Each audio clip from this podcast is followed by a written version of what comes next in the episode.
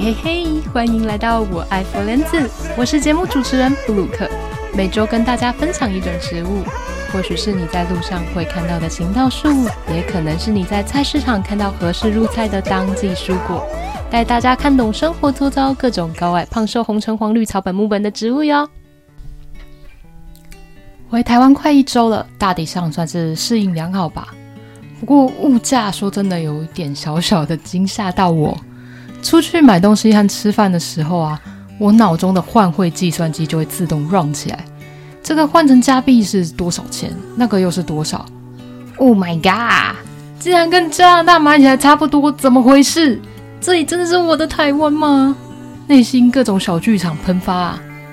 我想有可能是因为台风天后一些物资上涨，比如说我心心念念的蔬菜水果就贵的离谱。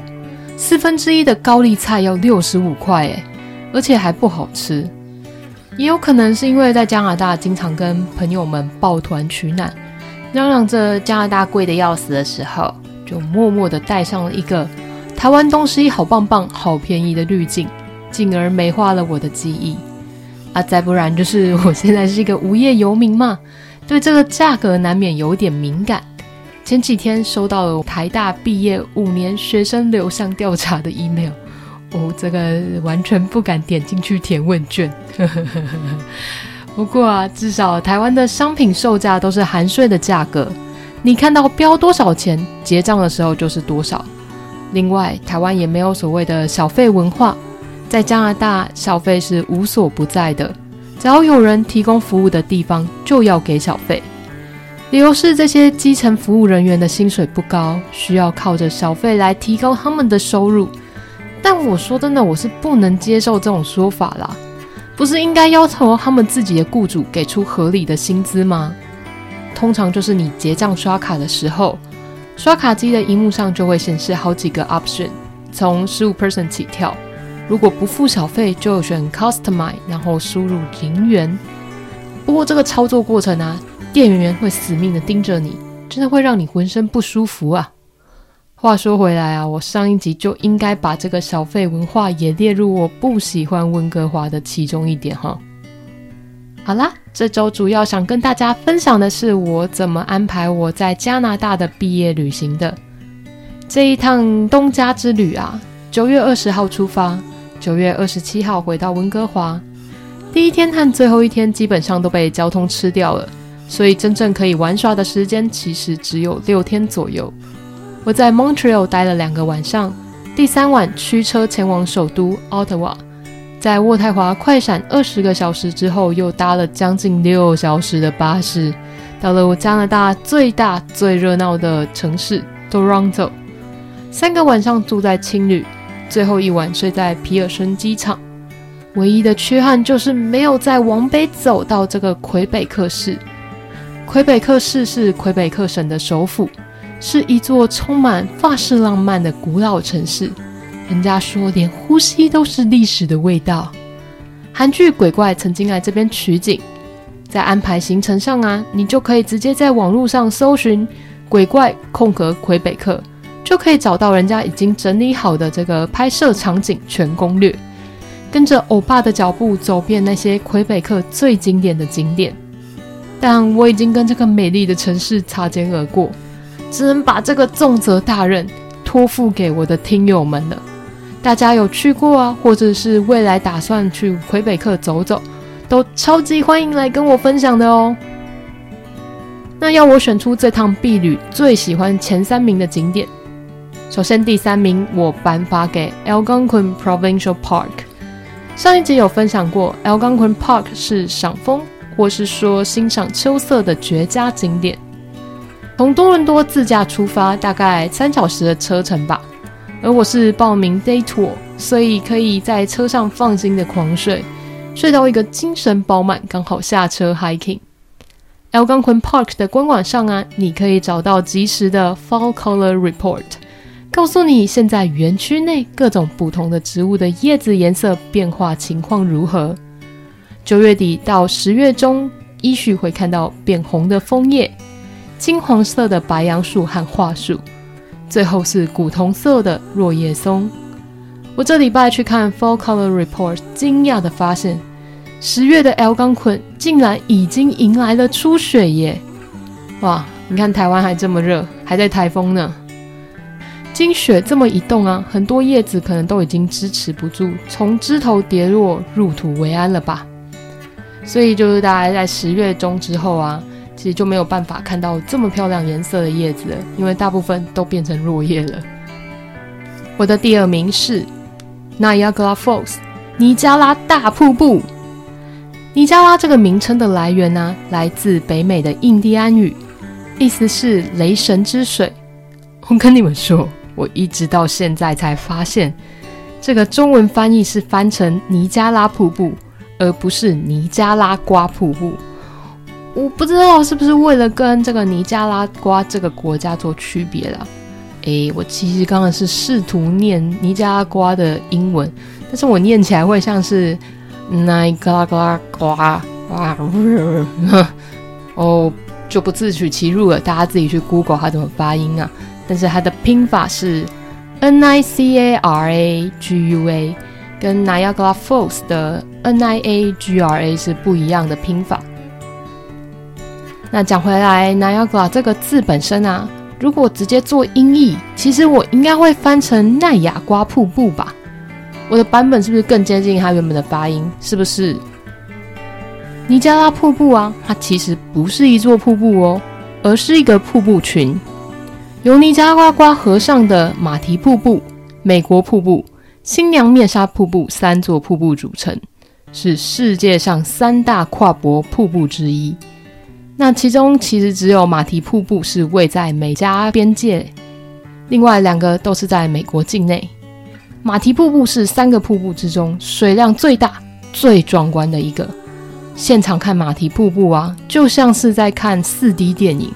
站在景观台上，你都可以感受到脚底下的地板微微的震动着，还会被水雾喷湿，轰隆轰隆的水声穿过耳膜，像是一场沉浸式的体验，疯狂的震撼着你的五感。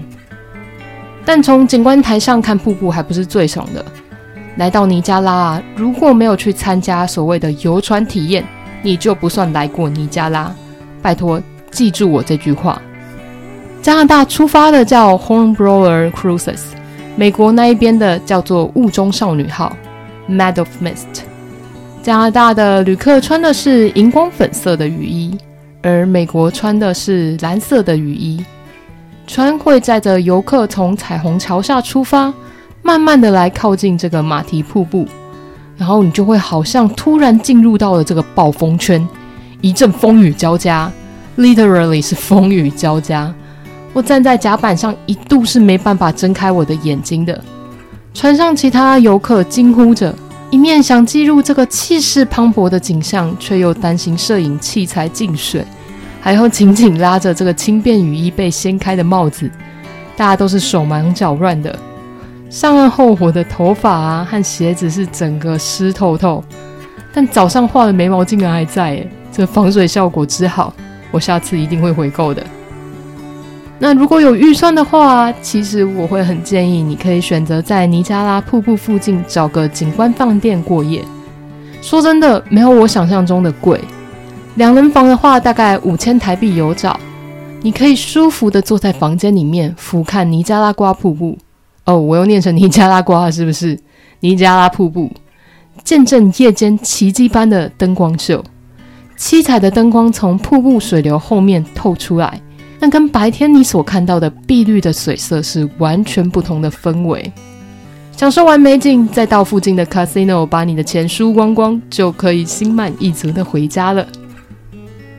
OK，最后我要公布我心目中的第一名。我想要营造一点紧张的气氛。好啦，不卖关子。第一名的是 Montreal 的 Notre Dame Basilica 圣母殿。说来惭愧啊，我本人对建筑物的了解基本上只有幼幼班的程度。但你在欧美旅游啊，不免俗的会在行程里面去加入几间华美的教堂，每一间都好漂亮，但我实在是看不懂啦。话说，不知道这个外国人来台湾观光啊，会不会去看我们的妈祖庙还有土地公庙？我是觉得我们的庙宇也是蛮有特色的建筑物啦。撇开宗教信仰不讲的话，蒙特娄的圣母殿的建筑外观呢、啊，跟著名的巴黎圣母院很相像。巴黎圣母院就是钟楼怪人故事的背景哦。不过，巴黎圣母院由于在二零一九年的大火摧残之下，目前是在重建的阶段，没有对外开放。听说修复的时间呢、可能要长达二十年，maybe 二零三零年的时候就可以重见天日了吧？建筑物的外观啊，整体来说是米白色的，虽然还是有蛮多精致的雕塑。不过，相对内装啊是蛮朴实的。那 Montreal 的圣母殿之所以让我惊艳，其实是因为它精彩的夜间光雕秀，每天晚上六点和八点各一场，建议要提早至少两天来做预定，才不会扑空哟。光雕秀的精神呢、是建立在建筑物自身的特色上，利用光影的变化与音乐的节奏相结合。强调出这个教堂内部雕梁画栋的细节。表演期间，我内心不断 OS：“ 你们家上帝看你这样搞他，这样敛财，他真的可以吗？” 总之啊，这场光雕秀，我认为是堪比当初在 LA 在 Disney 看到的光雕秀。话说，白天进来参观也是要钱的，官网上有白天加夜间的套票。不过，我个人建议可以看夜间的光雕秀就好喽，把钱钱省下来。那除了前三名啊，我现在想要额外加码一个特别奖，这个第四名颁发给渥太华的皇家制币厂。渥太华号称全加拿大最无趣的城市，人口数不是最多，经济也不是最发达，却是加拿大的首都。在排行程的时候啊，我就去敲当初有去渥太华交换的大学同学，问他除了这个观光客必去的国会山庄外，还有什么好吃好玩的吗？他想了半天，应该真的是绞尽脑汁啊，最后建议我去预约皇家制币厂的免费导览。看过纸牌屋的我，觉得可以进到这个制币厂，真的是酷毙了，立刻约起来。制币厂的建筑物本身是一栋历史建筑，对我来说就是另一栋漂亮的房子。那它内部没有什么特别华美的装饰，就很普通啦。那为什么我还这么推这个景点呢？我觉得是那四十分钟的导览内容实在太有趣了。目前制币厂负责的是只有制作 coin，也就是硬币的部分，钞票则是由央行负责，高定通膨也是央行的事情。而渥太华的皇家制币厂，由于是历史建筑的关系，在使用上有诸多的限制。目前流通货币的制造已经转移阵地了啦，这边只会生产纪念币和投资用的金币。听说 N 久以前，他们制作金币剩下的这些边角料，在夜间里面会往河里面丢，结果竟然引发了一波这个淘金热。可惜我生错了年代，不然就赶快去捡好康了。加拿大的政体采取的是君主制，他们的元首并不是首相土豆，而是英国皇室。因此，流通货币后面都会印上当时统治者的头像。比如说，一九三七年到一九五二年间流通的硬币是印着乔治六世的头像。